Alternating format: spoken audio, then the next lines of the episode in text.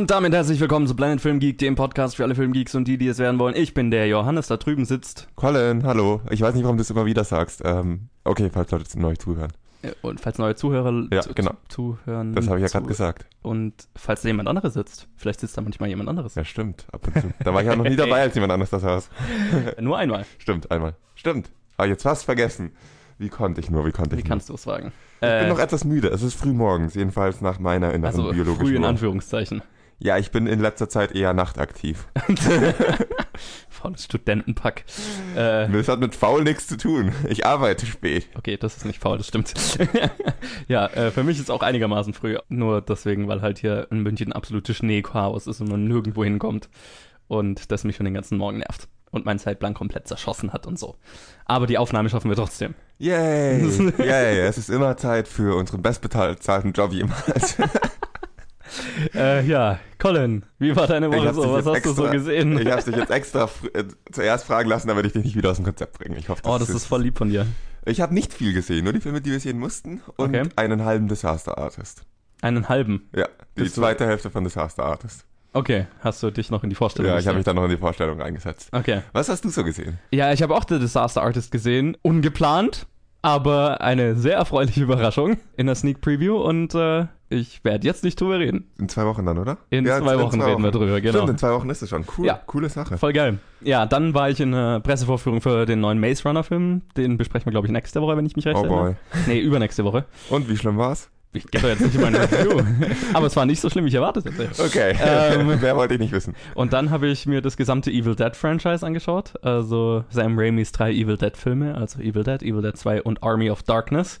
So absolute Kult-Horror-Filme, die ich schon lange mal sehen wollte und die sehr geil waren. Dann habe ich mir, nachdem wir Darkest Hour angeschaut haben, äh, Dunkirk nochmal angeschaut, was ein interessantes Double-Feature gemacht hat. Ja, jetzt würde ich gerne eine vier Stunden Zusammenschnitt aus den zwei Filmen sehen. Einfach weil es sehr gut zusammenpassen würde. Dann hätte Dunkirk plötzlich ein bisschen Story. Tja. Und dann habe ich mir Superman 3 angeschaut und mit meinem Superman, nicht Marathon, aber meinen Superman, ah, die alten Superman-Filme versuche ich ja gerade alle anzuschauen. Habe ich den angeschaut. Der war gar nicht mal so gut. Und dann war ich so ein bisschen, äh, und dann war ich so ein bisschen süchtig nach Comedians in Cars Getting Coffee. Was so eine Serie ist, die jetzt auf Netflix gelandet ist. Okay. Die es schon ziemlich lang gibt, aber ich habe es jetzt zum ersten Mal angeschaut. Was ich nicht gedacht hätte, dass es so geil ist. Es klingt nach einem ziemlich. Es ist ein interessanter Titel. Ist es genau das? Ja, also es ist Jerry Seinfeld, der äh, in irgendwelchen äh, Oldtimer-Autos, alten Sportautos und so weiter andere Comedians zum Kaffeetrinken abholt. Und die reden halt einfach. Und das ist lustig. und hochinteressant. Und ziemlich lustig. Das fällt mir jetzt ein bisschen schwer, das zu glauben, aber vielleicht. Es ist saugeil. Es ist Vielleicht. super geil. Ich glaube, das muss ich mir mal anschauen. Ja, und lohnt sich, was sind 15 Minuten bis 20 Minuten Folgen. Also das ist Ach so, das immer, ist das ja kann man mal einfach so zwischendurch einmal anschauen. Das werde ich mir echt mal anschauen. Ja. Comedians in Cars Getting, Getting Coffee. Der ehrlichste Titel seit langem. Okay. Cause that's what it is. okay, ja, gut. Fällt mir jetzt gerade auch auf Anhieb nichts ein, womit ich dir widersprechen könnte. Ja, nee, und dann kam eigentlich nur noch ein Trailer raus, den ich angeschaut habe, nämlich den, der neue Trailer für den Tomb Raider-Film, der mir diesmal mehr Hoffnung gemacht hat als der letzte Trailer, sagen wir es mal so. Ich glaube, kaum ein Trailer kann genug Hoffnung äh, in mir erwecken, damit ich eine gute, eine gute Videospielverfilmung erwarte. Wahrscheinlich nicht, nee. Ja. Gut. Außer es ist ein Videospiel, das sich wirklich dafür eignet. Aber mei, wie auch immer. Und selbst dann. Ja. Assassin's Creed. Ja, genau, genau. Aber das war's dann auch, was ich so diese Woche gesehen habe. Das war ja auch kaum viel. Äh, irgendwas wollte ich noch sagen, irgendwas Wichtiges wollte ich noch sagen, aber ich hab's voll vergessen. Ja, ich hab's vergessen. Das, ihr werdet nicht wissen, was ich gerade noch sagen wollte. Weiter mit den News. Äh, jo, und hier melde ich mich nochmal kurz vom Schneiden. Ähm, nur so als kleine Information. Natürlich sind die Oscar-Nominierungen inzwischen rausgekommen.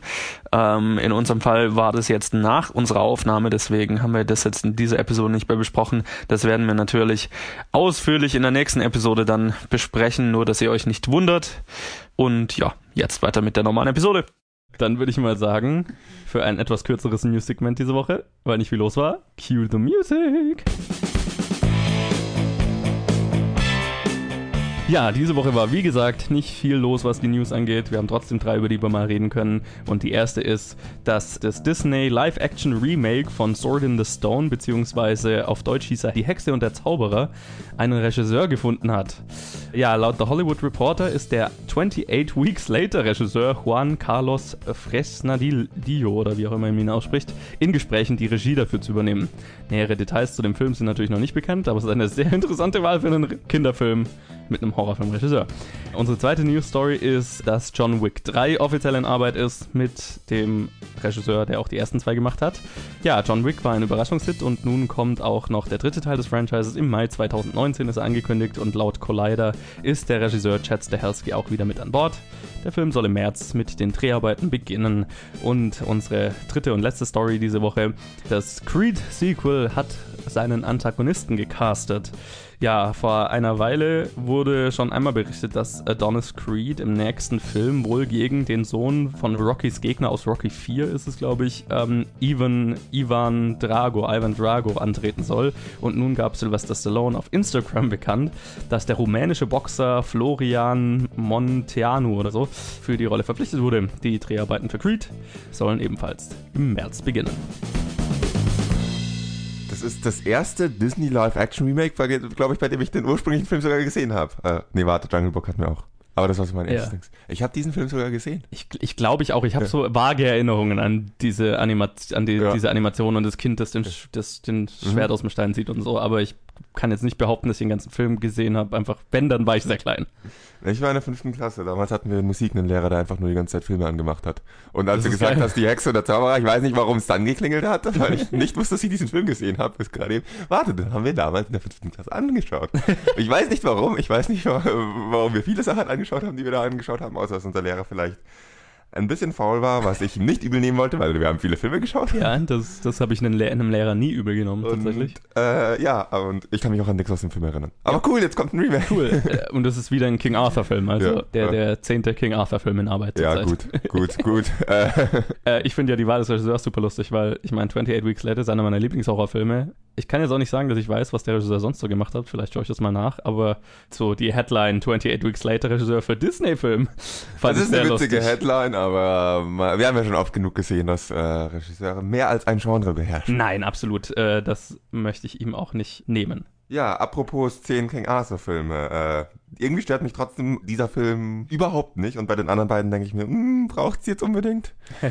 also ich finde, man braucht wenigstens äh, weder noch einen Film im Rocky-Universum und ich finde, man braucht auch nicht noch einen äh, John Wick. Aber ja, ich weiß, ich bin mal wieder viel zu überkritisch und pessimistisch. Hast du John Wick 2 gesehen? Ähm, nein, habe ich nicht. Okay. Ich meine, der öffnet sehr schön für, einen, für einen dritten und finalen Teil. Also danach muss es schon abgeschlossen sein, aber dann ist es, glaube ich, eine coole Trilogie auf jeden Fall. Okay.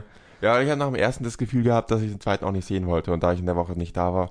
Der erste war halt so eine schöne, war halt wirklich nicht schlecht, aber es war halt so eine schöne kleine Geschichte. Mhm aus der nichts Großes wird. Ja, das, was und, der zweite halt cool macht, ist, dass er es globaler macht, weil das Ganze in Rom spielt und du so ein äh, so, ein, so, ein, so ein Gefühl dafür kriegst, dass diese Killerkultur ne, mit dem Hotel und so weiter, dass es davon Ableger überall auf der Welt gibt und die alle anders so ein bisschen laufen halt äh, spezifisch zu der Kultur da und so weiter. Und das war schon cool.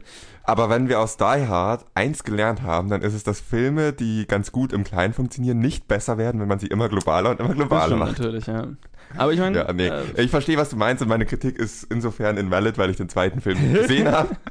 Es ist nur etwas, was mir suspekt erschien, so auf so eine Geschichte ein Sequel zu machen und äh, was ich von vornherein nicht so gut finde, wenn eine Geschichte sich nicht für ein Sequel eine, eignet, eins zu machen, nur weil der erste Film ein Erfolg war. Ja.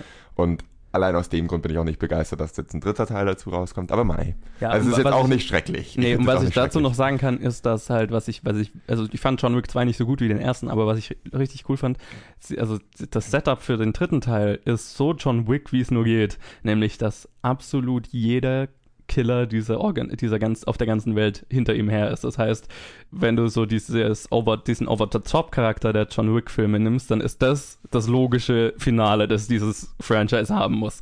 John Wick gegen die Welt. Und es wird super dämlich und super unterhaltsam, glaube ich. Ja, Mai. Ich habe zu diesem Film nicht mehr zu sagen, als ich schon gesagt habe. Nee. Das ist jetzt auch nicht das Schrecklichste, was ich, also das, der, was ich am, was mich am meisten ärgert, was produziert wird. Nee. Da finde ich den Rocky ähm, Teil 8, nenne ich es jetzt mal, oder ist es dann schon Teil 9? Ich sehe es als eigenes ja. Franchise eigentlich an, weil. Ja, ja okay, ja. es ist das Ganze nochmal also mit. Creed, einem, es, ist, es ist das Ganze nochmal mit einem schwarzen statt einem weißen. Klar, die Story ist ja. ähnlich. Also ich habe oft genug, es gibt genug Filme, in denen äh, ein Boxer gegen Boxer kämpft. Klar, ja. Wobei ja. ich sagen muss, dass Creed wahrscheinlich mein Lieblingsfilm ja, davon ist. Ich weiß immer noch nicht, was du und was viele daran so toll finden. Er ist nicht schlecht, aber es ist halt auch nichts Besonderes, finde ich. Ja, gut. Äh, Geschmackssache. Ähm, ich, zu, zu, dem Casting kann man jetzt auch nicht wirklich was sagen, außer der Typ schaut aus wie ein russischer Boxer. Eventuell, weil es ein rumänischer Boxer ist. Richtig. Wahrscheinlich hat er auch nicht so viel äh, zu sagen in dem Film. Also ich meine, das hm. Franchise hat ja so eine Historie, einfach Boxer oder echte Athleten zu casten, die halt, naja, dann schaut halt das Boxen echt aus und Sprechen müssen sie nicht viel. Also, warum nicht? Ja. Mehr habe ich dazu auch Ich finde sowas, sowas finde ich eigentlich auch ganz wieder ganz cool, wenn du für so eine Rolle wie, wirklich wen nimmst, der ist. Das stimmt, ja. Wenn es kein Schauspieler sein muss, sondern ein Athlet, dann macht das. Er hat halt eine gewisse Authentizität. Ja, genau. Ja, aber das waren auch schon die News. Echt nicht viel los? Nö. Nö. Stört mich nicht, wir reden eh mal viel zu lange über News und viel zu wenig über Filme. Dann lass mal über Filme reden, oder? Ja, und was für ein geiles Poster der Film hat, den wir als nächstes besprechen, habe ich gerade im Konzept gesehen. Was für ein geiles Filmplakat. Ich glaube, das war nicht das offizielle Filmplakat, weil okay. die anderen Filmplakate, die ich immer gesehen habe, waren anders. Aber das okay. war das Coolste, das ich gesehen habe, deswegen habe ich das ins Konzept getan. Ja, es sah auch nicht so ganz offiziell aus, aber was für ein cooles Plakat. Ja, es ist wahrscheinlich eher ein Fanplakat, aber ich fand's halt geil. Äh, ja, die Challenge machen wir und die kam diese Woche von Eva, beziehungsweise letzte Woche von Eva, danke dafür, und war der Film Stand By Me, auf Deutsch Stand By Me, das Geheimnis eines Sommers. Wirk. Ähm, und ist unter der Regie von Rob Reiner, der This is Spinal Tap und The Princess Bride zum Beispiel gemacht hat. Ich wusste gar nicht, dass Rob Reiner This is Spinal Tap gemacht hat. Was? Ja, Warum fand, wusste das ich das? fand ich auch super lustig. Ich Warum meine, er hat viele klassische Filme gemacht. Ja, das weiß ich, aber für dich habe ich This is Spinal Tap Ja, aber dass ich das nicht wusste, wow. Das ist ja krass. Ja, und es spielen mit Will Wheaton, River Phoenix, Corey Feldman und Kiefer Sutherland unter anderem und äh, handelt von vier Freunden, die sich auf die Suche nach einer Leiche begeben. Was so vom Setup her super verstörend klingt und irgendwie auch sehr makaber ist, aber passend dazu, äh, aber passt, wenn man weiß, dass es eine Stephen King-Verfilmung ist. So. Wobei es wie, also wer jetzt einen Horrorfilm erwartet, es Nein, ist kein Horrorfilm. Ganz im Gegenteil. Aber so das Setup ist halt ja. so, ja, Kinder suchen eine Leiche. Von einem Kind auch noch. Tja, Colin, du hast den wahrscheinlich noch im frischesten Erinnerungen. Ja, ich, ihn, ich bin extra früh aufgestanden, deswegen bin ich vielleicht noch zu müde, um vor der Aufnahme den Film zu schauen, weil mir gestern Abend einfiel, fuck, den habe ich ja gar nicht geschaut. Dann erzähl Gut. mir doch mal, wie du ihn fandest. Ja, ich, ich weiß nicht, wenn man als Regisseur äh, bei Planet Film Geek genannt wird und dahinter in Klammern This is Spinal Tap und The Princess Bride, äh, The Princess Bride stehen hat, dann kann der Film ja nicht so scheiße werden, um es mal so auszudrücken. Und Rob Reiner hat noch ja. weitaus mehr Klassiker ja. auf der, auf der eben, Liste. Also, eben. Ja. Und ähm, ich fand den Film richtig gut. Ich bin froh, dass ich ihn endlich mal gesehen habe, den wollte ich schon länger sehen. Ich habe irgendwie nie so ganz die Motivation gefunden. Und jetzt bin ich froh, endlich mal gezwungen, dass ich dazu gezwungen wurde, ihn zu schauen, weil das war es wirklich wert. Das war ein rundum schöner, runder Film. Man kann natürlich wieder, wie immer, minimal an dem Punkt minimale Kritik üben, aber so im Großen und Ganzen war es einfach eine super runde Story es hat von der Stimmung her gepasst. Es war zwar kein Horrorfilm und sie suchen eine Leiche, was du sagst, was eigentlich makaberes Setup ist, aber es hat von der Stimmung perfekt dazu gepasst. Die Charaktere waren, also jetzt jedenfalls die zwei Hauptcharaktere waren ziemlich, ziemlich cool, ziemlich tief und ähm, einer der Nebencharakter hatte auch so den einen oder anderen Moment, wo man sich dachte, ah cool, für einen Nebencharakter wird der jetzt relativ interessant. Mhm. Es ist im Endeffekt ein, so eine schöne Abenteuergeschichte mit Kindern. Es ist mehr das Setup, sie suchen diese Leiche. Ja. Aber was der Film ist, was die Geschichte, die erzählt wird, ist, wie sie ähm, ihren Eltern erzählen, sie übernachten bei sich gegenseitig und dann in die einfach losziehen. Ja. Und irgendwie 30 Kilometer oder 35 Kilometer oder so laufen äh, über ein Wochenende, um diese Leiche zu finden oder um an den Ort zu kommen, wo sie, wo sie denken, dass die Leiche liegt. Und das ist einfach, was denen da alles passiert. Sie laufen natürlich klischeehaft noch an, an Schienen entlang und ähm, es gibt natürlich dann auch die ein oder andere Szene mit dem Zug. Wobei ich glaube, ich da sagen muss, das ist wahrscheinlich der Film, der das Klischee angefangen ja, hat. Das wollte ich. So, das dachte ich. Ich kann es nicht. Ich kann, das ist eine Vermutung. Ich ja. weiß es nicht, aber ich hatte so das Gefühl. Ja, ich glaube nicht, dass er sonst so uh, so streng durchgezogen hätte, wenn es damals schon ein Klischee gewesen wäre mit ja. den Schienen. Einfach was die erleben, wie sich ihre Verbindung, wie sich die Charakter zueinander verhalten, wie sich ihre Freundschaft verändert auf dieser Reise. Einfach nur, es sind vier Kinder, die vergessen Essen mitzunehmen und sind Wochenende ja. in der Wildnis unterwegs. Gut, was heißt Wildnis? Sie sind nicht ganz in der Wildnis. Das heißt, sie kaufen sich dann noch Essen. Und das finde ich faszinierend. Es sind vier Kinder, die sind zwei Tage unterwegs und für 2,36 Dollar oder so, was sie am Ende haben, ja. schaffen sie es genug Nahrung zu kaufen, dass Essen nie ein Problem wird. Das ganze Good old times. ich glaube, es ist eine Kombination aus, früher war alles besser und günstiger und yeah. äh, vielleicht haben wir das im Film jetzt einfach wieder ein bisschen sein lassen, mal kurz aufgebracht und dann wieder sein lassen, diesen Plotter, diese Handlung. Aber abgesehen davon ist eigentlich alles an diesem Film rund und schön und macht Spaß. Und auch irgendwie die klischeehafteste vorhersehbarste Zugszene ist spannend und macht Spaß, weil es halt irgendwie kompetent gemacht ist. Es hat öfters fällt, Klischees sind nur schlechte, also sind, sind dann, sind dann okay, wenn sie richtig gut sind. Und ja. insofern kann ich diesen Film in diese Richtung auch nichts umsetzen, weil es ist einfach alles sehr kompetent gemacht. Auch die Kinderschauspieler, was ja immer so ein Punkt ist mit äh, in Filmen mit Kindern. In letzter Zeit hatten wir viele gute Beispiele. Der war wahrscheinlich auch ein gutes Beispiel. Es gab den einen oder anderen Moment, wo ich ein bisschen rausgeschmissen wurde, weil die eine oder andere Szene nicht ganz funktioniert hat vom Schauspielerischen her. Aber das waren meistens auch dann nicht die wichtigsten Szenen und durch einen Großteil des Films haben die Kinder echt solide und echt gut gespielt, was mich ziemlich gefreut hat. Und dann hatte ich einfach sehr viel Spaß mit diesem Film. Wie geht's dir? Äh, ja, ich fand den Film auch super. Hatte auch sowas erwartet, also er hat meine Erwartungen voll erfüllt und die waren schon ziemlich hoch, einfach weil ich als It rauskam, ständig gehört habe. Stephen King-Verfilmungen, Coming-of-Age Stephen King-Verfilmungen, Oh, Stand By Me ist das krönende Beispiel dafür, wie das äh, richtig gut funktioniert und ähm, das tut's auch in dem Fall und man, man ist irgendwie immer überrascht, wenn man eine Stephen King Story hat, die kein Horror, keine Horror-Story ist. Also so ging es mir auch bei Green Mile zum Beispiel oder Shawshank, ähm, was beides keine Horrorfilme sind, aber Stephen King, äh, aber Stephen King Stories und ich finde es immer lustig, weil Stephen King so als dieser Horror, äh, Horrorautor gilt, ähm, aber er macht auch andere Sachen und das war halt sehr autobiografisch oder halt sehr, also er hat halt einfach seine Kindheit oder viel aus seiner Kindheit da quasi in eine Story gepackt und niedergeschrieben und was weiß ich, ähm, oder wie es halt war, in dieser Gegend aufzuwachsen und so. Und das, das, das finde ich an Stephen King, wie er Kinderstories schreibt, also Stories mit Kindern schreibt, das weiß ich immer sehr zu schätzen, weil es halt Kinder immer, also und die Filme machen das auch, also It jetzt in dem Fall und hier eben Stand By Me, ähm, nehmen die Kinder ernst und ähm, für voll und erzählen es aus der Kinderperspektive und es hat immer ähm, was mit einem Erwachsenwerden-Prozess zu tun über Trauma oder über, über ja, Sachen, die man halt durchstehen muss gemeinsam. Und ähm, das ist in dem Film natürlich nochmal, also gut, in It ist es halt was Übernatürliches, aber in dem Film ist es halt alles sehr real und sehr krass auch. Und das macht den Film, fand ich, so effektiv, dass es halt also ich habe mir die ganze Zeit gedacht, holy shit, meine Kindheit war zum Glück nicht so abgefuckt teilweise. Also ich meine, es hat natürlich Elemente, die man kennt, so, also ne, der eine hat halt Probleme mit seinen Eltern und aber, aber das fand ich dann auch interessant. Der eine wird halt von seinen Eltern so ein bisschen ignoriert, aber das lag dann halt dran, weil sein großer Bruder ums Leben kam und sein Vater ihm gesagt hat, er hätte sich eher gewünscht, dass er statt sein großer Bruder ums Leben kommt und so sein. Also so klassische Coming-of-Age-Themen, aber dann halt nochmal auf eine, einen Level drüber, auf eine noch auf eine höhere Spitze getrieben, sag ich mal, vom Trauma-Aspekt her. Und äh, das macht sehr effektiv und was mich halt so überrascht hat, ist, wie gut die Kinderdarsteller damit umgehen. Du hast ja schon gesagt, manche mehr, manche weniger, klar, das erwartet man auch, vor allem wenn es so ein Ensemble an Kinderdarstellern ist ich fand es cool, Will Wheaton in der Rolle zu sehen, weil man ihn super erkennt und äh, er einfach in der Rolle auch super ist und River Phoenix natürlich auch. Ähm, die zwei sind so die Standouts, sind auch so die Hauptcharaktere.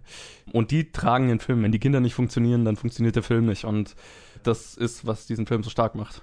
Schön ist ein schwieriger Ausdruck, weil das ist ein ziemlich deprimierender Film auf eine gewisse Art und Weise. Mit vielen deprimierenden Themen, aber emotional auf jeden Fall. Ich fand ihn, ich würde doch sagen, dass es schön war und ich habe mich gut gefühlt, wenn ich diesen Film geschaut habe. Also klar, er behandelt jetzt nicht die freu, freu, freudigsten ja. Szenen, aber es ist eine schöne Geschichte. Ich weiß, sie suchen eine Leiche, aber es ist eine schöne Geschichte. Ja, und jedes dieser Kinder hat ziemlich traumatische Dinge, ja, mit denen er klar werden, klarkommen muss. Keine ja. Ahnung, ich habe es trotzdem so empfunden, als wäre es am Ende eine schöne Geschichte. ja, also es ist auf jeden Fall ein sehr guter Film und äh, mhm. danke Eva auf jeden Fall für die Challenge. Ja, und unsere nächste Challenge, die kommt dann diese Woche von Robert, von dem hatten wir jetzt am längsten nichts mehr. Und da wir gerade so in diesem, in dieser Thematik sind, von wegen, wir arbeiten laute Klassiker ab, die man gesehen haben muss und die wir noch nicht gesehen haben, machen wir die Challenge von ihm From Dusk Till Dawn. Die er uns gegeben hat, weil er in unserem Review seines letzten Filmes, Witching and Bitching, einen Bezug auf Dusk, äh, From Dusk Till Dawn vermisst hat. Und äh, ja, das liegt halt daran, dass wir den beide nicht gesehen haben. Ja. Jetzt machen wir das und jetzt werden wir das nachholen. Ja, also danke Robert. Ich bin sehr gespannt auf den Film. Ist einer, den ich schon seit, ja, seit ich denken kann, sehen will. Und ähm, deswegen, ich freue mich riesig. Ja, ich habe die DVD seit ein paar Jahren aber noch nicht angeschaut. so eine dieser DVDs, die man konstant hat, aber nie.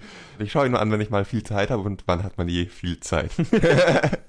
Klassiker. Jetzt muss ich ihn anschauen. Gut. Ja, voll gut. Ich freue mich drauf. Danke, Robert. Und wir besprechen From Dusk Till Dawn nächste Woche in der Challenge.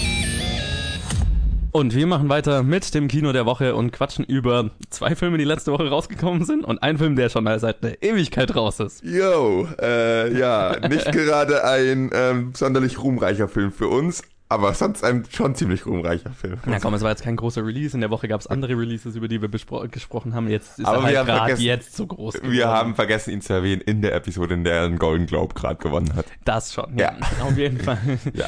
Wir besprechen Downsizing, die dunkelste Stunde und aus dem Nichts. Ähm, Übrigens, aus dem Nichts war der Film, der den Golden Globe gewonnen hat, falls sich noch jemand wundert. Äh, äh, Darkest Hour hat auch einen Golden Globe mehrere ja, gewonnen. Ja, ja, ja, stimmt. Auch für fremdpragigen Film, den, den wir meinten. Ach so, ja, genau. Und Downsizing hat keinen gewonnen. Das wollte ich nur mal festhalten. Das ist richtig.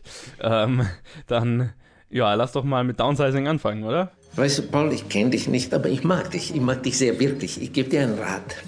Zieh aus von dieser scheußliche, kleine, verschissene Wohnung. Mach die Augen auf. Sei nicht so amerikanisch. Du bist ein netter Kerl. Aber ein bisschen jämmerlicher Kerl. Gestern Nacht hast du gelacht und getanzt, aber innen, da weinst du. Wie redest du mit mir? Für wen hältst du dich? Ich bin Dusan Mirkovic, dein Nachbar. Und Nachbarn sind Freunde und Freunde sagen Freunden die Wahrheit. Okay, manchmal, vielleicht bin ich ein bisschen Arschloch. Aber die Welt braucht Arschlöcher, weil sonst, wo geht dann die Scheiße raus? Ja, lass uns mit Downsizing anfangen. Ja, können wir machen. ja, Downsizing ist unter der Regie von Alexander Payne, der Nebraska und The Descendants gemacht hat. Das spielen mit Matt Damon, Kristen Wiig, Christopher Waltz und Hong Chao und viele mehr. Und äh, ja, die Story handelt von einem Mann, der beschließt, sich schrumpfen zu lassen, ähm, um seine allgemeine Lebenssituation zu verbessern, sage ich mal. Und dann in allerlei merkwürdige Dinge verwickelt wird. Tja, dann frage ich dich doch gleich mal, wie fandest du Downsizing? Frustrierend. Und du? Schon, ja, kann ich zustimmen. Warum denn, Colin? naja, wir haben ja unsere Erwartungen auch, auch geäußert in der letzten Episode. Das ist ja. eine interessante Prämisse. Voll. Und ich hatte Angst, dass es, dass daraus irgendwie so ein 0815 amerikanische schlechte Komödie wird. Mhm. Diese Angst wurde nicht bestätigt. Ja.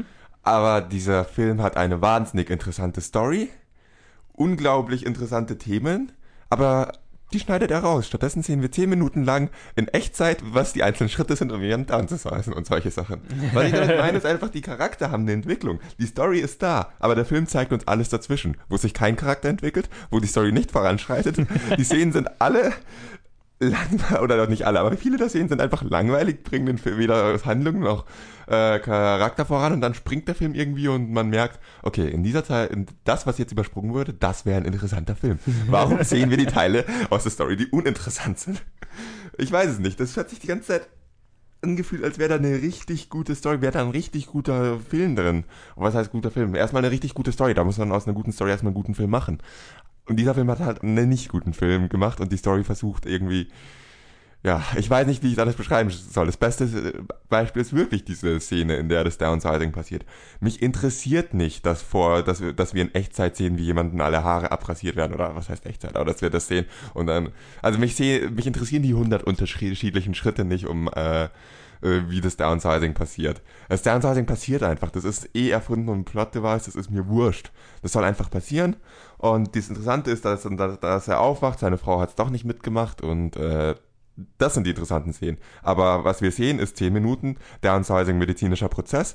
Dann erfährt er, dass er wird angerufen, dass seine Frau nicht da war und dann überspringen wir ein Jahr.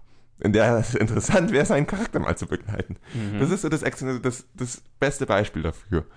Aber der Film nimmt einfach die Sachen, die nicht zur Story, nicht für die Story wichtig sind, die einfach irgendwie langweilig sind. Äh, er beginnt auch mit, äh, ich glaube, es hat sich angefühlt wie eine halbe Stunde, wahrscheinlich waren es eher, eher 15 Minuten oder so, bevor, bevor wir überhaupt zu den Charakteren des Plots kommen, die er damit verbringt, einfach einen zu erklären, wie es zum Downsizing kam in der Welt, die ersten Versuche zu zeigen, eine Pressekonferenz, in der es vorgestellt wird, was, wenn wir mal ehrlich sind, für die Story vollkommen wurscht ist. Ja.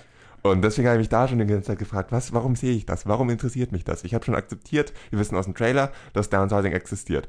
Downsizing ist, dass es ein wissenschaftlicher Breakthrough ist, schön und gut. Das kann man auch, das kann man auch in zwei Zeilen Dialog einbringen. Rückblickend. Das ist, war, war so nervig, das alles anschauen zu müssen.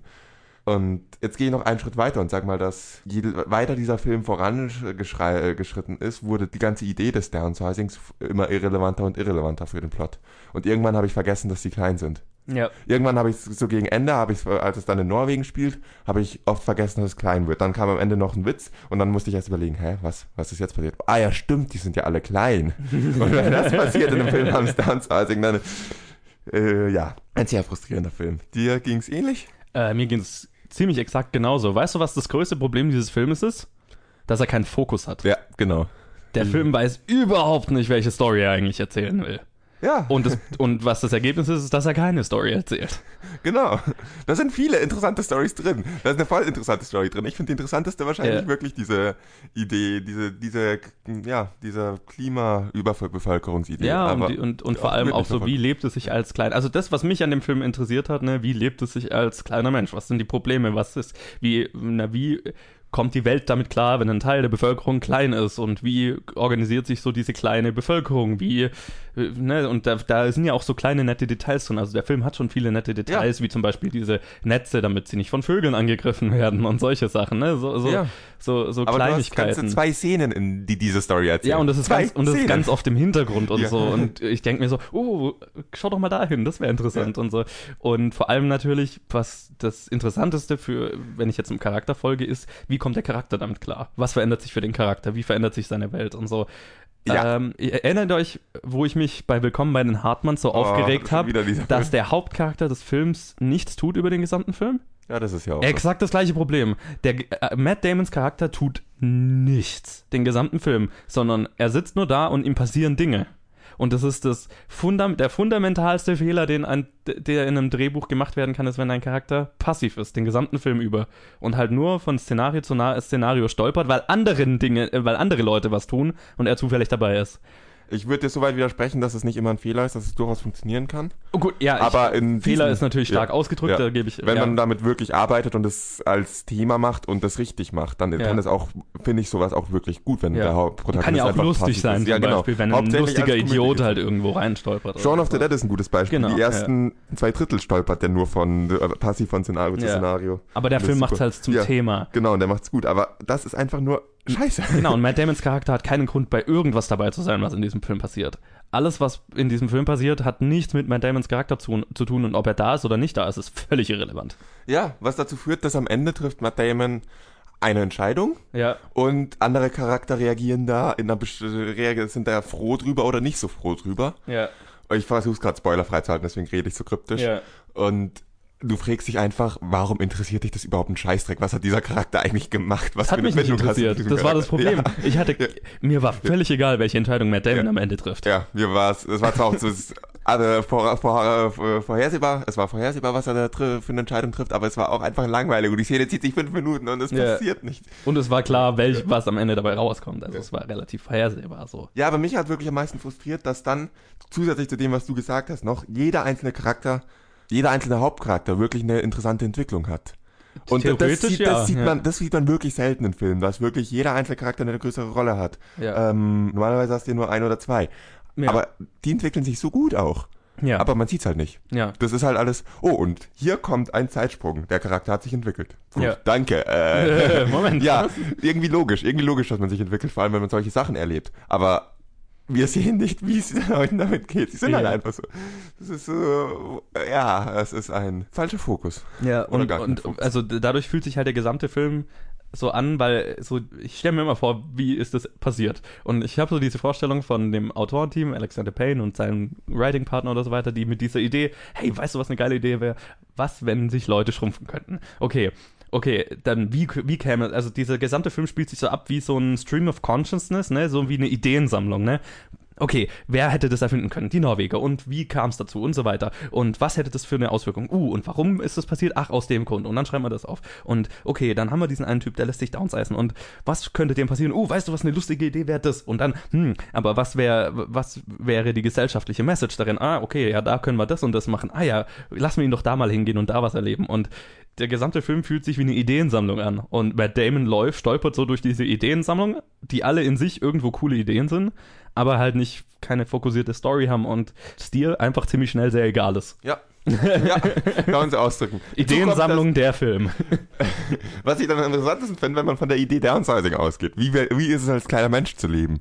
80% des Films hat nichts mit Downsizing zu tun. Ja, genau. 80% davon hat einfach gar nichts damit Ja, genau. Du so, hast eine Grundidee und dann merkst du, wie sie die Ideen immer weiter davon weggekommen sind, aber es ihnen nicht aufgefallen ist, dass sie eigentlich nichts mehr mit ihrer Grundprämisse zu tun ja, haben. Ja, das ist, dieser ja. Film ist wirklich, es ist so viel gutes Potenzial drin, das einfach weg, das, was heißt weggeschnitten, das einfach übersprungen wurde, wahrscheinlich im ja. Drehbuch schon. Das ist so traurig. Also das macht diesen Film wirklich frustrierend. Wir regen uns wahrscheinlich mehr auf, als wir müssten, weil der Film wahrscheinlich nicht ganz so scheiße ist. Äh, er hat schon seine unterhaltsamen tolle Elemente, wirklich ja. tolle Elemente. Ja, aber, aber das ist halt so. Sie gehen halt dadurch unter, dass halt. Ja, und das ist umso frustrierender, weil der ja, Film genau. hat tolle Elemente. Die, ja. die Idee hat tolles Potenzial, aber es ist halt einfach, ah, meh, weißt du was, lass uns 100 Leute suchen, jeder schreibt eine Szene und jeder dreht eine Szene, haben wir 110. Im Schnitt schauen wir, wie sie zusammenpassen, vorher sprechen wir uns nicht ab. Und das ist so, oh man. Ja, das fand ich echt schade. Gut, aber ich glaube, wir haben genug über Downsizing geredet, oder? Ja, ich meine, tiefer gehen fällt es mir auch schwer, diesen Film zu analysieren, weil das einfach daran scheitert, was wir gerade gesagt haben. Sehr frustrierender ja. Film, den könnt ihr getrost überspringen. Ja, leider, leider.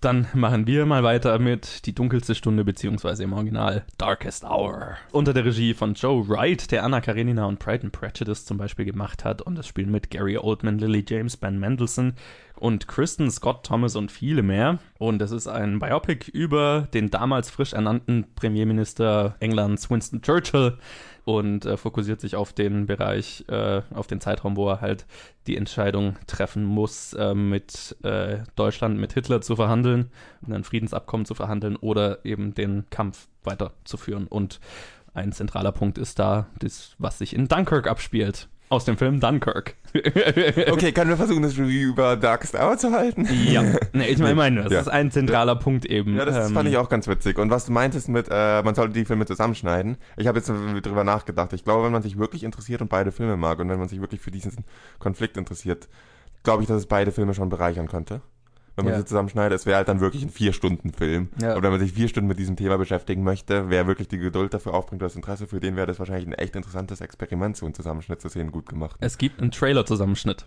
aus beiden Trailern. Ja. Äh, der sehr interessant ist. Das kann man sich mal auf YouTube anschauen, das ist cool. Ich meine, es würde halt zu diesem ganzen, jetzt greife ich vielleicht ein bisschen vor, ähm, was mich an dem Film ein bisschen gestört hat an Darkest Hour, ist, dass das Ganze sich dann sehr krass nur auf der politischen Ebene abspielt und ja. ähm, komplett den Krieg drumherum vergisst. Genau, und also bei Dunkirk stört mich ganz zentral, dass sich alles nur an im Schlachtfeld stattfindet und der einfach Story vergessen hat, dieser Film.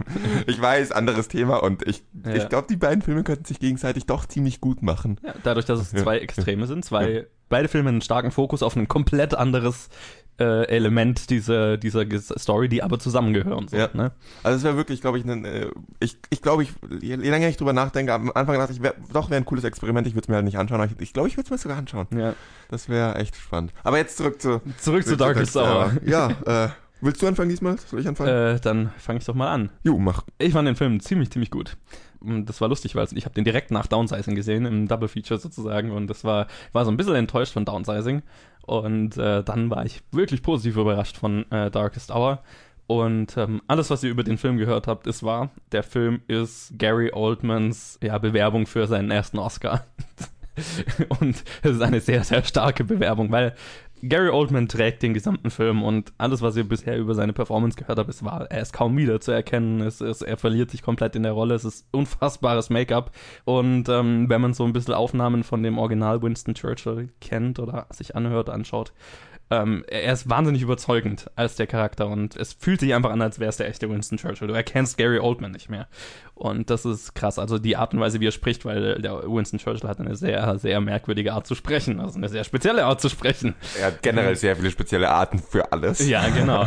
Und ich meine, es ist ein Biopic, es ist, es fokussiert sich auf ihn und ich mag Biopics, die sich halt auf einen bestimmten also ich, ich, bin meistens kein Fan von Biopics, die so Cradle to the Grave Stories erzählen, also wirklich von, von Kindheit bis zum Tod quasi die gesamte Story eines Menschen erzählen, weil, naja, dann wird es oft seicht weil halt viel, einfach wahnsinnig viel Story in kurzer Zeit erzählen möchte. Deswegen, ich mag Biopics, die sich halt auf einen bestimmten Zeitraum fokussieren, der halt sehr entscheidend für die Person ist, über die der Film gemacht wird. Und das, der Zeitraum ist natürlich bei Churchill sehr logisch. Und ähm, es ist sehr interessant. Und er ist ein sehr interessanter Charakter mit vielen Tiefen und ein sehr, sehr schwieriger Charakter, sage ich mal, weil er kein Engelchen war. ähm, ich finde, der Film hat auch das gemacht, was ich erwartet habe. Er ist sehr, er feiert Churchill als Person und als das, was er gemacht hat. Und viele seiner negativen Aspekte, ich war positiv davon überrascht, dass er sie mehr erwähnt, als ich ihm zugetraut hätte. Immer mal wieder wird Gallipoli erwähnt, für das er ja mehr oder weniger verantwortlich war für dieses Desaster. Und ähm, von mir aus hätte da noch mehr drauf eingegangen werden können, aber das ist okay. Es gibt auch eine Szene, wo man so ein bisschen den, merkt, wie sehr seine Familie eigentlich drunter leidet unter dem, was er ist und seiner, seiner, dass halt sein Leben der Politik gilt und so weiter. Das war schon, fand ich schon cool, ähm, aber da ist jetzt nicht der Fokus drauf. Es geht mehr um darum, ja, sich auf ihn zu konzentrieren und am Ende ihn auch zu feiern für das, was er ist. Das macht der Film auch, finde ich, sehr authentisch. Es gab eine Szene, die hat sich so unfassbar konstruiert angefühlt und ich habe dann hinterher recherchiert, die hat es natürlich so nicht gegeben, auch wenn der Film ansonsten sehr, anscheinend sehr, naja, sehr wahrhaftig ist oder sich sehr daran an, an echten Events orientiert. Es gibt eine Szene, da habe ich mir gedacht, das ist viel zu gut, um wahr zu sein. Spielt in der U-Bahn und äh, natürlich, das diese Szene hat es nie gegeben und das war für mich der, ein, ein großer Minuspunkt in einem sonst sehr guten Film, diese Szene, weil die sehr, ja, konstruiert und sehr gestellt gewirkt hat. Und ansonsten ist es ein sehr beeindruckender Film. Ähm, ich fand's, ich finde, ich bin immer sehr beeindruckt davon, wenn es ein Regisseur schafft, ein sehr langweiliges Setting eigentlich, also Politik, es gibt nichts langweiligeres als Politik irgendwie spannend zu inszenieren und das fand ich, hat Joe Wright hier sehr, sehr geil gemacht. Also ästhetisch auch ein sehr geiler Film. Es ist, er hat eine gute Atmosphäre und ähm, eine wahnsinnig gute Performance, ohne die das Ganze auch gar nicht funktionieren würde. Ich hatte sehr viel Spaß damit. Ja, ästhetisch schöne Politik, ja. Aber ich habe irgendwie Mitleid gehabt mit den Leuten, die in diesem Raum sitzen müssen und den ganzen Tag verhandeln müssen. Die müssen doch alle blind werden nach zwei Jahren Arbeit bei den Lichtverhältnissen, die sie da hatten. Ja. also, wenn es genau ein Fenster gibt, das durch das Licht reinscheint und ja. es scheint genau auf einen Fleck im Raum und alles andere ist dunkel. Sehr viele dunkle Räume, sehr viel Nebel. Ja. Also das ist halt irgendwie ich als Versicherungsunternehmen würde keine Politiker in England mehr berufsunfähig versichern, weil die doch eh alle blind werden nach zwei Jahren. Okay, zurück zum Film. Ich kann vieles unterschreiben, was du gesagt hast. Wo ich erstmal ganz laut protestieren muss, ist bei der Szene in der U-Bahn. Äh, ich hab nie gedacht, dass diese Szene echt ist. Äh, ich hatte auch nicht die Erwartung, ich habe auch nicht die Erwartung, wenn ich an einen, so einen Film rangehe, dass jede Szene genauso platziert sein muss.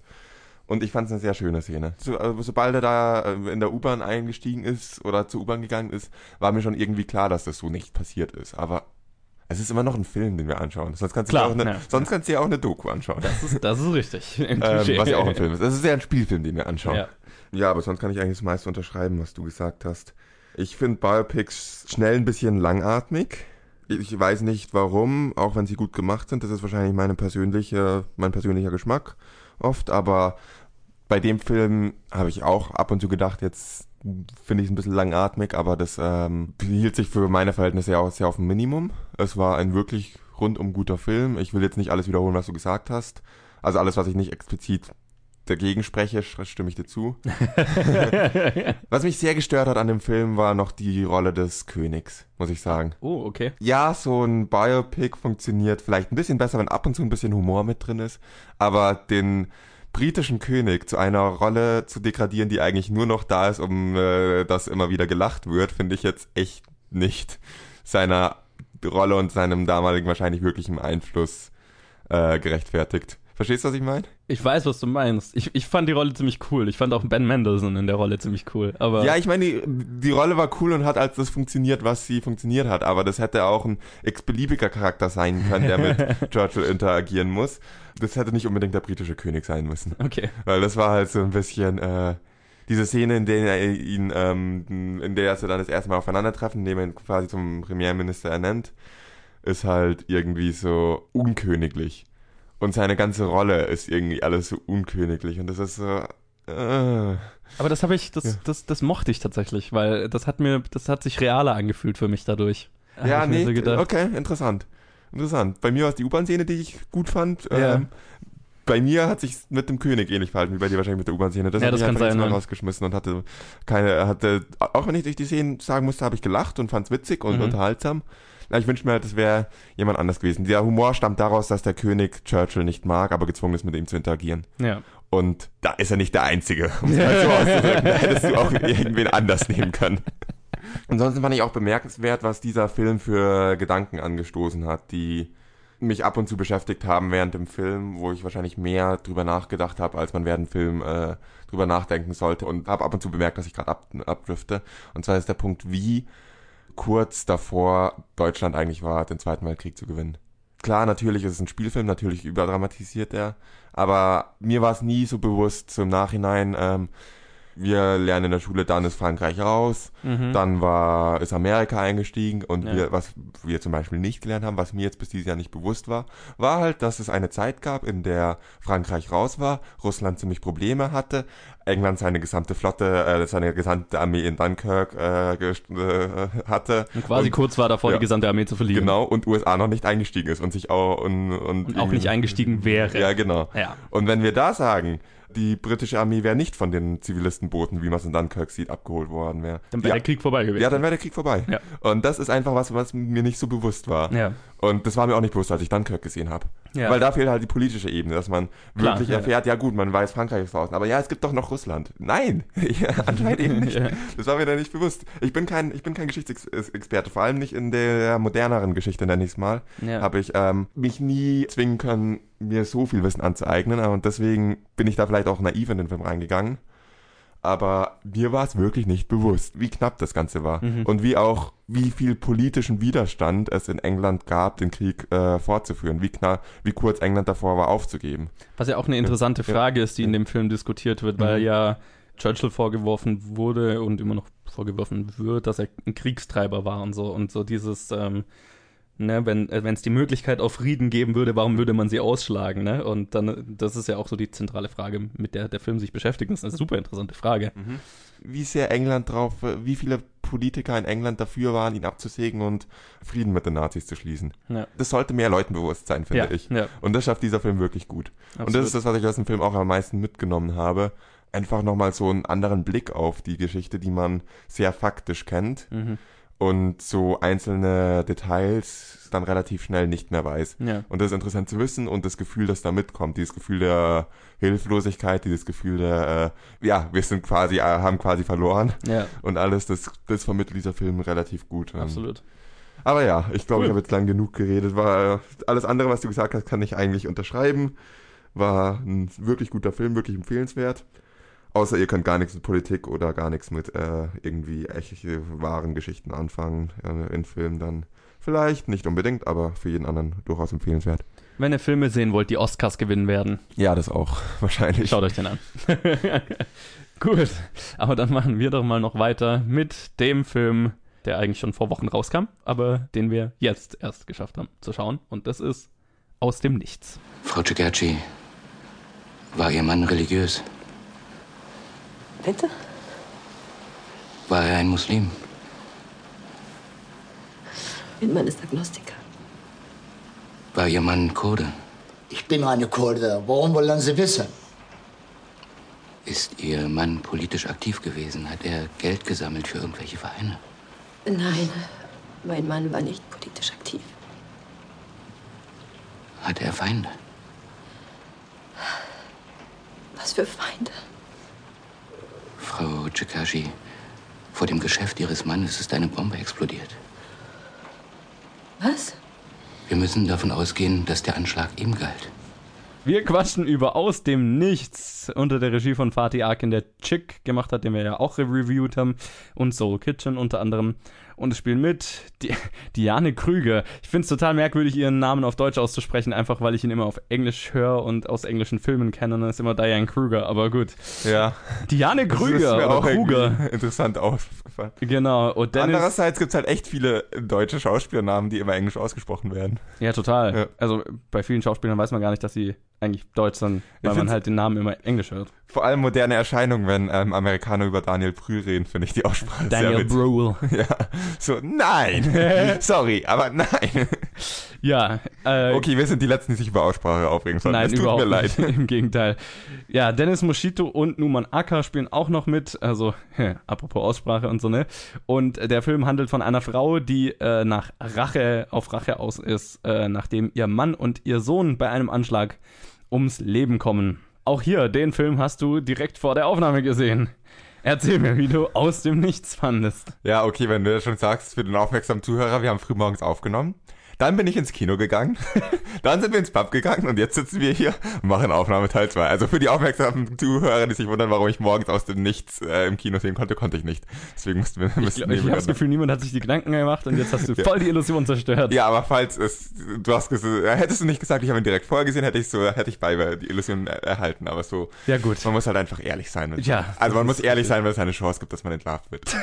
habe ich nie gesagt, habe ich nie so gesagt. Fair. Ich glaube, da gibt es einige Leute, die dir zustimmen würden. Aber erzähl mir doch mal, wie du den Film fandest. Der war ziemlich fucking gut. Ja, Mai, manchmal wird ein Film dann auch hochgelobt und man fragt sich warum und ich dachte mir am Anfang hatte ich Angst, dass es trotzdem ein sehr deutscher Film in unseren Augen wird. Ich kann es nicht beschönigen, wir sind keine Fans von deutschen Filmen und Nein. wir haben das ein oder andere Vorurteil. Dieser Film hat es nicht verdient. Nee. Auch wenn am Anfang gab es mehr Szenen, wo ich mir dachte, oh Gott, das wird dann doch irgendwie wieder ein typisch deutscher Film. Oh, da muss ich auch nachher drüber Und reden. das ging mir nämlich genauso, ja. Weniger und weniger und, äh, und ich dachte mir so am Anfang, oh Gott, nee, das ist ein deutscher Film, der ein bisschen Hype hat. Und dann dachte ich mir, Gott, das ist ein guter Film, der leider ein paar deutsche Szenen hat und den Hype verdient. Und dann dachte ich mir, Gott, dieser Hype ist zu Recht, vollkommen zu Recht. dieser Film ist so, so gut. Also so, so der wird, falls ihr es nicht rausgelesen habt, am Anfang schwächelt er ein bisschen und wird immer besser und immer besser und noch immer besser und noch immer besser und es wird einfach bis zum Ende zieht er das durch und das Ende ist wahnsinnig gut. Also die letzten, der letzte Teil des Films ist einfach wahnsinnig gut. Das ist unvorhersehbar, was ich an dem Film schätze und ähm, doch irgendwie logisch für die Charaktere und es behandelt auch einfach ein wichtiges Thema, vor allem ein wichtiges Thema für Deutsche, die diesem Thema doch gern mal weniger Aufmerksamkeit schenken, als nötig wäre. Ja. Wie ging's dir? So grob Zusammenfassung. Colin, es kommt selten vor, aber manchmal ist es der Fall, wo wir 100% einer Meinung sind. Und zwar bis auf Kommt die kleinen Kritikpunkte und, so, und die Reaktionen und alles. Ich kann alles 100% unterschreiben. Mir ging es exakt genau so wie dir im Kino. Ich habe mir am Anfang dieses Films gedacht, wo, sie, wo es halt um diesen Trauerprozess und so weiter geht.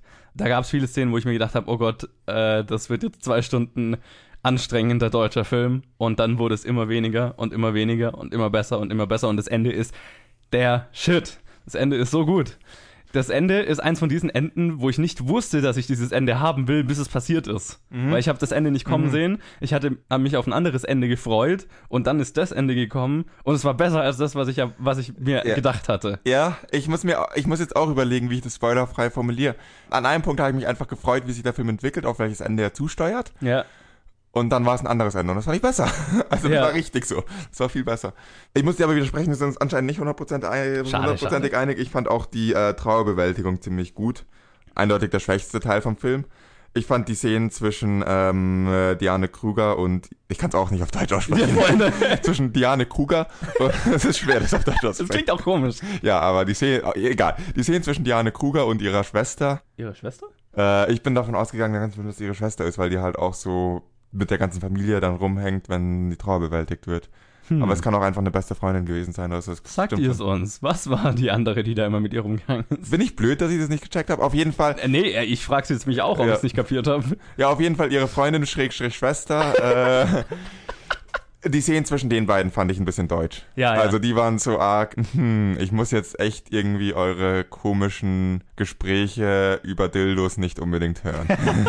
ich meine, es trägt Ja. zu dem, es ist nicht, dass ich ein Problem mit solchen Gesprächen hätte, wenn sie zum Film passen oder wenn sie beitragen, aber es einfach nur drin zu haben in einem Film, um es drin zu haben, Ja. wirkt sehr deutsch. T total. Das habe ich Ja. mir auch gedacht. Das hat sich sehr so angefühlt. Und dann gab es später noch einen Dialog mit ihrem Anwalt, der auch so in, äh, nicht in die gleiche Richtung ging.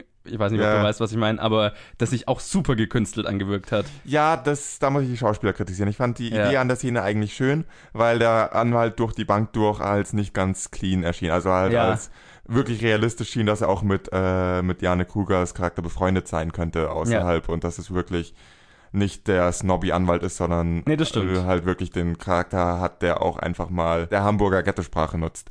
Und das fand ich irgendwie schön, aber der Schauspieler hat es nicht rübergebracht. Nein, überhaupt Und das nicht. war das Problem. Habe ich ihm überhaupt nicht Ja. abgekauft. Hat Ja. super gekünstelt gewirkt. Ja, sonst ist dieser Film einfach nur unglaublich stark von der Schauspielleistung. Total. Wir haben gerade vorher schon über einen Film geredet, der etwas unglaublich langweiliges, Politik unglaublich spannend, äh, spannend macht. Jetzt haben wir einen Film, der was unglaublich langweiliges, Gerichtsverhandlungen unglaublich spannend macht. Da muss ich gleich, äh, da muss ich gleich äh, dazu sagen, ich bin ein riesen Fan von Gerichtsverhandlungen in Filmen. Wenn sie gut gemacht sind, Wenn ja. sie gut Oft finde gemacht ich sie sind. einfach nur langatmig und langweilig. Ja, das ist mir erst bei dem Film wirklich aufgefallen. Ich liebe Gerichtsverhandlungen in Filmen. Ich weiß gar nicht, warum, wie ich es erklären, also ich kann nicht erklären, warum. Wenn es gut gemacht ist, stimme ich dir voll zu. Also es ist an sich ein spannendes Szenario, das halt in der Realität wahrscheinlich, wenn du nicht, betei wenn du nicht beteiligt bist, natürlich nur, äh, relativ langweilig wirkt. Ja. Und wenn es ein Film richtig macht, kann, können das mit die spannendsten Szenen werden. Und dieser Film Total. hat einfach nur ein Lehrbuch geschrieben dafür, wie man Gerichtsverhandlungen macht. Ja. Und dass man das über, also das ist ein deutscher Film hat ein Lehrbuch geschrieben, wie man eine bestimmte Art von Szene inszeniert. Das Wann kommt das schon mal vor? Außer Ja. halt Ja. zu den Anfängen. Ja, also das ist halt echt, wann kommt das heutzutage schon mal vor? Das, dieser Film ist wirklich was Besonderes. Ja, auf jeden Also- Fall. Also ich war tatsächlich sehr zufrieden mit dem Film und äh, hätte mir gewünscht, ihn damals schon gesehen zu haben. Aber mei, jetzt haben wir ihn das erst gesehen, ist ja auch okay.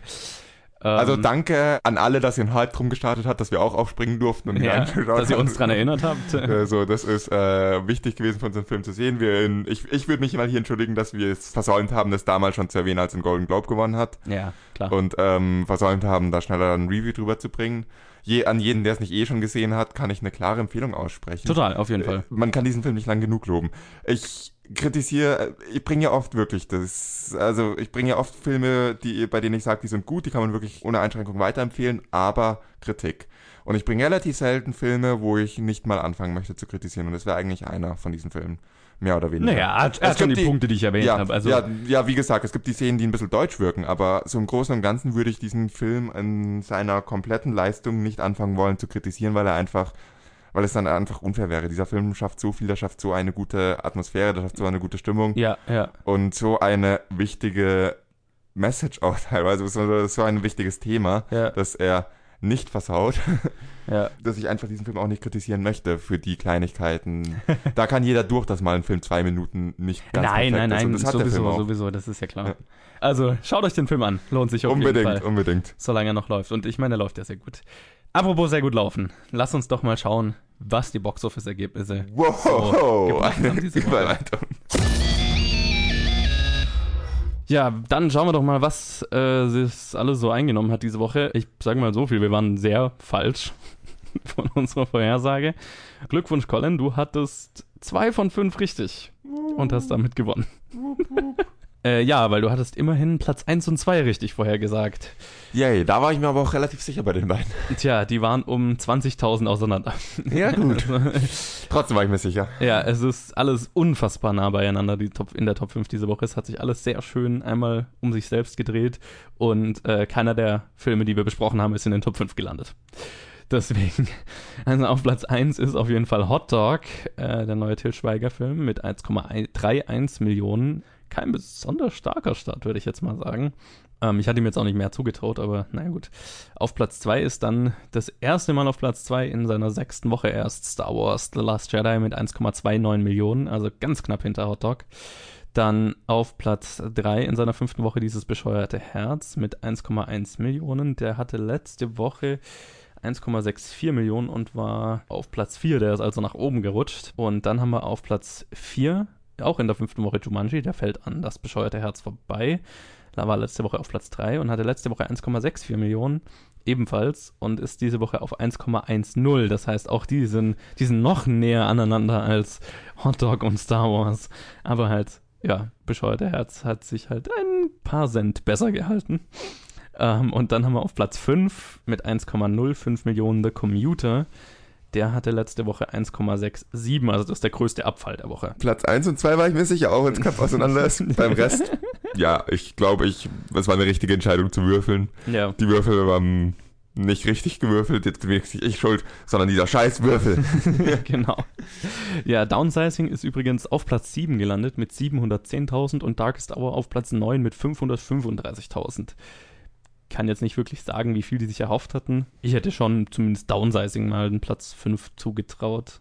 Also ich hatte sie alle in meiner Top 5, in meiner Vorhersage. Ähm, aber da hatte ich schon ein schlechtes Gefühl dabei.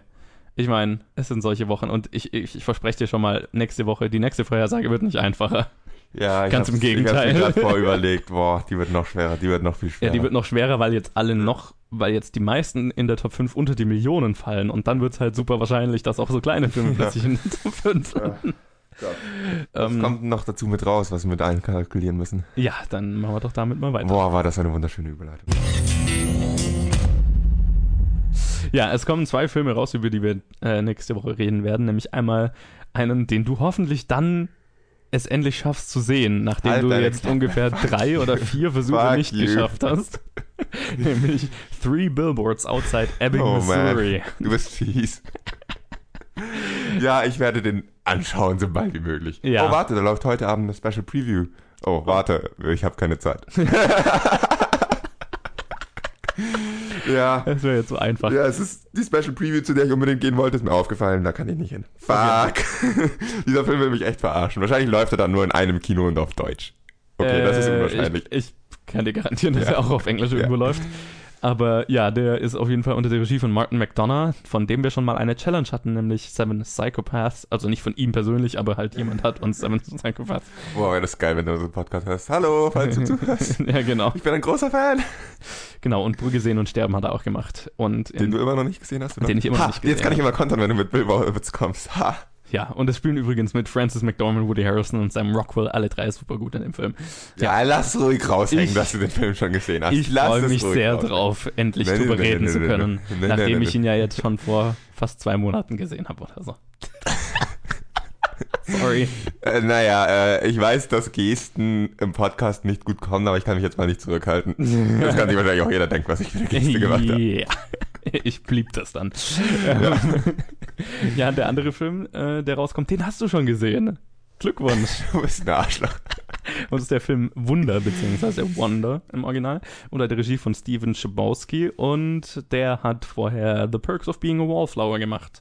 Ach, Und der war das. Okay. Der war das, richtig. Und es spielen mit Jacob Tremblay, wahrscheinlich der beste Kinderdarsteller seit langem, Owen Wilson, Julia Roberts und Isabella Vidovic, Vidovic, wie auch immer. Und handelt von einem Kind, das Zur Schule geht. zur Schule, einem Kind, das zur Schule geht. Ja, okay, mehr sage ich darüber nicht. äh, ja, Okay, das kann das ist sogar zu schlecht für eine Bad Movie Synopsis. ein Kind geht zur Schule, genau. Das ist eher so der Inhalt eines ähm, eines Bilderbuchs für Zweijährige. Ja, voll.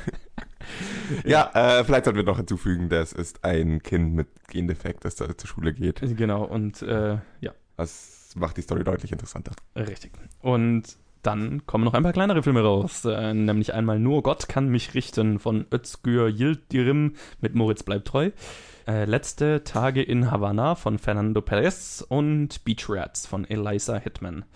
Aber wir werden über die zwei ersten reden. So, Colin. Ach, ich muss ja anfangen mit der Vorhersage. Ja, Fuck. Scheiße. Also ich habe gesehen, dass Wonder in sehr, sehr vielen Kinos läuft und es ist ein Feel-Good-Film, deswegen schreibe ich dem mal ganz gute Zahlen zu, aber ich sage jetzt mal, ich mache jetzt mal, ich, ich, ich mache jetzt mal was Interessantes. Ich setze Star Wars wieder auf Platz 1, weil Hot Dog fällt bestimmt stärker als Star Wars, sage ich jetzt einfach mal. Andererseits ist Star Wars halt dann in seiner siebten Woche, whatever. Star Wars ist wieder auf Platz 1, Hot Dog auf Platz 2, dann Wonder auf Platz 3, dieses bescheuerte Herz auf Platz 4 und Jumanji auf Platz 5, weil Three Billboards, so gut er auch ist, ich glaube nicht, dass der einen Top 5 Platz knackt, aber wenn er eine Chance hat in der Woche, dann in dieser. Was würdest du dazu sagen? Ich habe mal wieder gewürfelt. Natürlich hast du Ich das. weiß noch nicht, was das Würfelergebnis sagt, weil am Anfang werde ich schon. Ich habe nur schon mal präventiv gewürfelt, um zu, damit ich nachher nicht groß würfeln muss, wenn ich wieder würfeln möchte. So, so. Auf Platz 1 bleibt Hotdog. Es tut mir leid. Äh, ich möchte es auch nicht sagen, aber irgendwer muss hier realistisch pessimistisch sein. Okay. Wanda auf Platz 3. So, so ein Wunder erwarte ich dann doch nicht. Dieses bescheuerte Herz 4 und äh, Three Billboards 5. Gut, dann machen wir mal weiter mit dem Segment, das du diese Woche nicht vorbereitet hast. Ja, ich war gerade schon gefragt, wer ist eigentlich dran? Ja, du musst deine Bad Movies Oh boy. aufschreiben. du hast genau den Trenner Zeit dafür. Colin hat jetzt in diesen zwei Sekunden, die der Trenner gedauert hat, eine Synopsis geschrieben. Ich bin stolz auf dich. Ich habe wirklich nicht viel länger gebraucht. Nee, ich es war, es war ziemlich schnell. Ja. Ähm, und äh, wir spielen jetzt auf jeden Fall die Bad Movie Synopsis. Das ist unser Rausschmeißerspiel, wo einer dem anderen einen Film so schlecht wie möglich zusammenfasst und der hat dann drei Minuten Zeit, ihn zu erraten und darf dabei Ja-Nein-Fragen stellen. Und diesmal stellt Colin mir einen. Und falls die Synopsis nicht gut ist, tut's mir leid, ich habe sie wirklich gerade in 30 Sekunden ausgedacht und geschrieben. Bereit? Oh, ich bin nicht bereit, ich habe noch keine, keine Ich wollte gerade fragen, bist du bereit? Nein, bin ich nicht. Was hast du erwartet? Eine Gruppe Protagonisten gehen jeder auf seine Art mit den Problemen ihres Alters um. Stand by me. Nein. It. Nein. Ist es ein Coming-of-Age-Film? Nein. okay. Äh, geht's, also es geht nicht um Kinder. Ähm, nein. Äh, geht's um Erwachsene? Also Ja. logischerweise geht's um, würde man die Leute als älter bezeichnen? Ja. Die meisten 60 von ihnen. plus oder so, Ja. keine Ahnung. Mit Nicht Pro- jeden von den Protagonisten, aber ja. Okay, gehen mit dem Problem ihres Alters um. Also geht's um ja, Probleme, die man hat, wenn man älter ist. Das ist Ja. eine dumme Frage. Ja, genau. Okay, jeder auf seine Art und Weise. Äh, der Hundertjährige, der aus dem Fenster stieg und verschwand. Nein. Okay, ich kenne ich, hm, ich kenne überraschend wenig Filme mit alten Menschen. Ähm, The Bucket List. Nein. okay, shit. Äh, spielt, nee, das ist blöd zu fragen. Kam der vor 2000 raus? Nein. Vor 2010? Nein. Äh, nach 2012? Ja. Haben wir ihn reviewed? Nein. Äh, ist es ein animierter Film? Nein. Okay, äh, ist es 1,20. ist es ein Actionfilm? Nein. Science Fiction? Nein. Spielt er auf der Erde? Ja. Spielt er in Amerika? Nein. Nicht, ist es ein britischer Film? Nein. Ist es ein deutscher Film? Nein. Eineinhalb Minuten. Australischer Film? Nein. Skandinavischer Film? Nein. Ist es ein europäischer Film? Nein. Südamerikanischer Film? Nein. Afrikanischer Film? Nein. Asiatischer Film? Nein. Was vergesse ich hier? Neuseeländischer Film? Ja. Ein neuseeländischer Film. Mhm. Da gibt es nicht so viele, die ich kenne. Okay. Hunt for the Wilder People. Nein. What We Do in the Shadows. Ja. Oh shit, oh shit. ja. Was ich geil finde, ist, Okay. dass du so vollkommen hoffnungslos die Filmliste runterratterst, die du aus Neuseeland kennst, Ja. ohne drüber nachzudenken, in welchem Film eigentlich alte Leute vorkommen. Nee, aber ich habe bei What We Do in the Shadows jetzt nicht an alte Leute gedacht. Bei Hunt for the Wilder People kommt es Ja, an genau. alte Leute. Deswegen kommt war das jetzt vor, auch nicht so verkehrt, aber Ja. komm schon, die sind alt. Das stimmt. Habe ich nicht dran gedacht, eben, na, weil sie halt nicht so aussehen, logischerweise. Aber Ja, ja, genau. macht Sinn. Äh, cooler Film. Über sehr alte Leute. Ja. Jahrhunderte, tausende alte Leute. Äh, und ich würde mal sagen, wir machen den Podcast fertig, oder? Ju. Ja, das war auch Episode 82 von Planet Film Geek. Vielen Dank fürs Zuhören und ich hoffe, ihr hattet Spaß und hört nächste Woche wieder zu. Und wenn es euch Spaß gemacht hat, dann vergesst nicht, uns zu bewerten, uns ein Review zu schreiben, am besten iTunes, Apple Podcasts oder auch sonst, egal wo ihr uns hört. Das hilft uns, mehr Leute zu erreichen, das wäre fantastisch und empfehlt uns weiter. Das ist auch sehr cool. Und wenn ihr uns schreiben wollt, äh, Challenges geben wollt, eure Meinung zu den Filmen und so weiter, dann könnt ihr das auf Facebook und Twitter tun, jeweils unter Planet Film Geek. Und ja, dann hören wir uns nächste Woche. That outro really tied the podcast together.